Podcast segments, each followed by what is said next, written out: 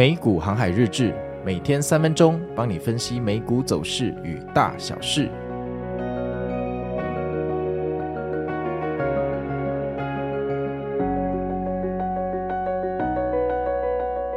大家好，我是美股航海王。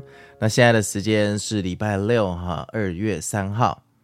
那今天的天气看起来还不错哈，从今天开始，好不好？冷空气会呃逐渐减弱，那天气会变得稍微稳定哈。那就是我们每天都可以看到阳光啦。那白天气温呃可以来到二三二四度，明天甚至会更温暖哈。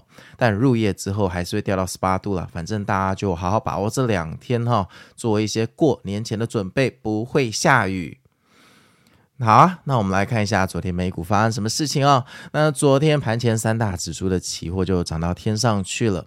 那一整天都如此啊！我记得昨天在台股的时段有没有那个纳斯达克期货就已经在一 percent 那边飘了哈，整天看起来就是要大 V 天龙的样子。那到了晚上九点半的时候，大家兴致高昂哦，想说这个已经涨到宇宙去了，今天就是困饱数钱，对不对？结果九点半啊，这个非农数据一出来，非农数据居然超乎预期的两倍哈，我没看错吧？你们这个政府的数据在搞什么东西？结果。就一根断崖线直接掉下来哈，这纳斯达克的涨幅几乎全部归零哦，这非常的夸张。掉下来之后呢，呃，看起来好像要打底反弹，但也反弹未果，又掉下去。反正大家那个时候整个心情就没了哈，怎么可以这样？我们涨了一整天的期货哈，因为一个两倍超乎预期过高的非农数据一为平地哈。那我心里不禁纳闷，这种伎俩我也看多啦。非农跟小非农不同步，政府的建招一大堆哈，就两个格一差这么多也是厉害哈，终究是庄家收割的借口。但是呢，虽然我知道这个是庄家收割的借口，那如果它真的掉下去怎么办？好，老话一句嘛，它真的掉下去你要怎么办啊？所以那个时候这条断崖线确实也把我一些获利的部位斩掉了哈，这也没办法啦，这个停利单哈。咱们设的比较保守一点，就看戏了。哎，结果说是迟那时快哈，这个挣扎了大概一个小时后，到了十点半开盘时间啊，三大指数哈已经几乎是平开的状态了，就是也没有什么涨幅，因为涨幅就掉光了嘛哈，居然开始呃慢慢的往上涨。那往上涨了之后呢，也没有办法涨太高哈，就在那边纠结，纠结到了十一点半左右，哎。终于一根喷水线哈，把那个三大指数往上带，突破日内的高点，从此趋势就分出了胜负。那在这个时候呢，呃，期货之前啊盘前涨的，好跌回去的这个跌幅已经全部哈几乎都收回来了。我也在这个时候哎又进场了。为什么要进场？哎，看起来好像没有要下去，那咱们就进场吧。这逻辑非常的简单哈，不要带有感情，我们机械化操作，这个赚钱。不要跟钱过不去啊，就大概是这样而已。从此一路往上涨哈，一直涨到半夜的一点四十分。这个时候我们赖群哦，昨天讯息好多，真的好多哈，歌舞欢腾哦，这个酒继续喝啊，这个舞继续跳，太开心了。但到了一点四十的时候，又送了我们一条断崖线。但这个时候我们已经不怕了，涨到这里了，谁还管你断崖线？要断崖对不对？要断崖，九点半早就下去。你这边断崖，谁会中计？给你加仓，我告诉你。结果呢，果然这个断崖线呢，持续不到五分钟，又被无重力反弹拉了上去，然后一路涨到尾盘，最后呃五分钟，好不好？四点五十五分，诶，稍微回落了一下，然后收工。全天是一只神威天龙啊！今天呢，我把它命名为空军弟兄的黑色星期五哦。在在我的日志里面啊，礼拜三跟礼拜四的一直有跟大家说，万一这个 FOMC 哈，这个。呃，暴跌的趋势是要诱空的话，哈，那呃，为了防止这个可能性，哈，做空条件尚未成立，哈，就隔天就暴拉，昨天又暴拉，那看起来就真的是诱空喽。但是我在前两天的日志也有提到，哈，只有这么贱的做法，就是周三 FOMC 让你觉得世界要毁灭了，引诱你进去做空，然后靠这么多的尸体燃料才能。前往五千点的大关，那看起来标普现在高度几率就是要往五千点了。如果有办法突破五千点，那我们就只好上车，因为这个时候车子可能哦，不止到南港，可能要到基隆去了，要到北海岸去了。如果还不上车，难道难道难道以后等它变成船去日本的时候，你才上船吗？哈，这个。大家自己想清楚。还有这个，当然多头会延续到什么时候不知道啦，因为二月二十一号还有英伟达的财报嘛，哈，趋势要分个胜负，财报前肯定会稍微调整一下。但现在的问题来了。如果你现在是在船上的空军弟兄，好不好？你本来是要去左营的，现在车已经开到快要基隆了，呵呵，你到底要不要赶快跳车呢？这你要想清楚哦。已经跟你们说过，这美股做空是在浪费你的人生时间哈。那昨天七巨人我就不多说了哈，反正脸书暴涨二十趴，这是你唯一需要记住的事情。那像亚马逊涨七趴，本来是头条新闻啦，但是在脸书二十趴的光芒之前，七趴反而是显得小 case 了哈。那像英伟达有事没事都可以涨四趴五趴七趴算什么呢？那当然苹果还是一颗烂苹果哈，就是呃负零点五趴哈，还是收跌。七巨人里面收跌就剩苹果了。可是大家也不要怪苹果啦，苹果的财报大家不满意，所以其实苹果开盘的时候是负三点五趴哈，人家能收到负零点五趴，表示它在盘中整整涨了三趴。那你去看苹果的昨天日 K 手是插了一根非常深的定海神针，这一根定海神针看起来就像这个。那个什么水行侠的那根长矛插在海底，哈，威严牢不可破，意思就是告诉你要跌破这个低点比登天还难。但是虽然我这样讲，但有时候美股喜欢呃做一些比登天更厉害的事情，所以大家不能因为这一句话就把那里设成永久的停损点，哈，反正就是这样。那一根定海神针是一个定心丸哦，多军的定心丸。好，我们来看一下新闻哦。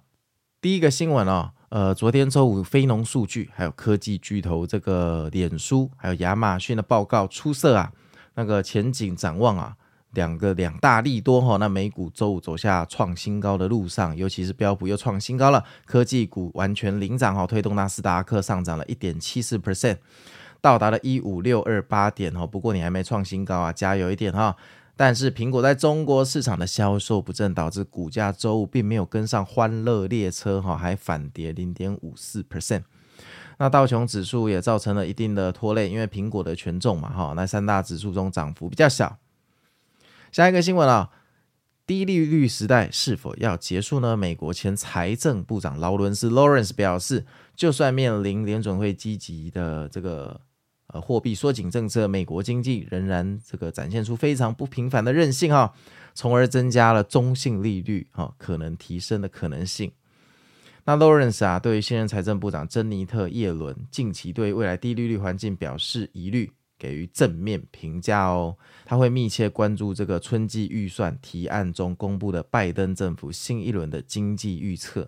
那这个就听听就好，反正说的政府官员或者是投行讲话哈，都是三大雷炮兄弟，所以这个哦，建议大家就是长知识啦哈，当这个八点档听一下，尤其是那种什么举债上限、政府要关门的法案哈。下一个新闻，亚马逊超过 Google 了，亚马逊的市值创新高，现在是一点七七五兆，超越 Google 了。这项里程碑呢，是因为 Q 四业绩的亮眼表现，对 Q one 的乐观预期啊，成功推动股价创两年的新高。RBC Capital 啊，进一步预测亚马逊的云计算服务 AWS 在未来的几年将为公司带来数千亿美元的自由现金流，凸显其业务的巨大潜力。很棒哦，亚马逊，那就看你表演了，很久没有看到你表演了哈。好啊，下一个新闻，Spotify 成功跟 Joe Rogan 续约哈。那 Spotify 成功跟知名的这个播客哈，呃 Joe Rogan 哈签约，巩固了双方多年的合作关系。那 Joe Rogan Experience 的节目不仅将这继续在这个 Spotify 播出啊，未来还会登录到 Apple Podcast 跟 YouTube 其他知名平台啊，细节还没有公开啦。但反正根据《华尔街日报》的分析，这一个全新的合约价值高达二点五亿美元哦。展开了 Rogan 在这个播客界的巨大影响力，而 Spotify 也期待 Rogan 的超高人气能推动平台的广告收入。其实说到这个，我真的觉得 Spotify 的 Podcast 的机制比 Apple 强很多哈。虽然 Apple 看起来光鲜亮丽，可是 Spotify 我这样每天上架有没有？Spotify 的听众总是能先听到新的技术，Apple 都大概要等二十分钟，这我们做的也不太开心了，但也没办法，Apple 就是 Apple 嘛哈。下一个新闻啊，雪佛龙跟埃克森美孚计划这个大幅提高哈二叠纪盆地的石油开采量。那雪佛龙预计二零二五年提高十趴的产量到一百万桶每日。那埃克森美孚啊想要提高十二趴到六十万桶每日，并且啊，一旦完成对先锋公司的收购，哈，开采量将进一步提升到六十五万桶每日。那摩根大通表示，哈，虽然近期中国跟中东的局势紧张，但低点已经过去，油价将推升到八十美元以上，涨幅将取决于市场的乐观程度。那这个就当花边新闻看一看就好了，除非你常常在做原油类的商品，不然这个就还好啦。反正这种总金类的东西有没有互相制衡，到最后你可能会白忙一场哦。如果你是单纯买大盘或者是股票的朋友，下一个新闻，中国资金正创纪录流入海外股票市场。那中国对外资基准的在岸的 ETF 流入哈创下新高，一月份就到达二十亿美元哦。这些 ETF 大多追踪美股或日股。反映出中国投资者对国内市场已经失去信心。哎，你们怎么这么慢才失去信心？哈，受到中国资本管制的影响，民众将 ETF 视为参与海外市场的主要途径。但这种热潮也造成了 ETF 市场的巨大扭曲。哈，某些基金的价格比其标的的净值高出四十趴的溢价，我觉得你们真的很强哦。全球基金连续。第六个月从中国撤资，表明了投资者对中国股市的悲观情绪。那这个也不意外了哈，所以就说，你要做空的话哈，那隔壁有很多东西可以做空啊，大家不要去做空美股。你看这个隔壁国对不对？都在想办法买美国的东西，你还在那边做空美国，浪费你的人生。好，那昨天的赖群我们还是有做盘前的船长佛心广播。那这个广播我说恐涨勿空哦，很少说到恐涨哦，恐会大涨，恐涨勿空哦。如果这么强烈的讯号你还进去做空，那这个也没有办法啦。那结局就是恭喜大家赚烂哈。昨天真的是空军弟兄的黑色星期五，那就先这样了哈。庆祝大家都赚钱，周末天气很好，去郊游旅行吧。我是美股航海王，我们下次见喽。